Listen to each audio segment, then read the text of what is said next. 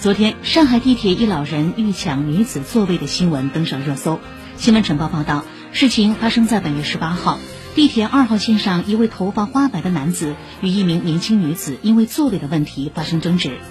当事女子在视频中称，老人上来时车厢是有空座位的，可是老人直接要求女子让位，且语气很凶，用词中还有恐吓之语。旁边一位大爷让出一个座位，然而老人也不坐，非要这位女子让座。在遭到婉拒后，老人居然强行坐到了他的腿上。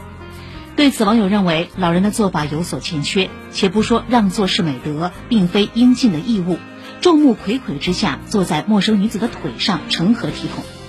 上海地铁服务监督热线的工作人员则表示，遇到类似事件，当事人或周围乘客需及时拨打服务热线，或者与车站反映，值班站长会带着民警到场处置。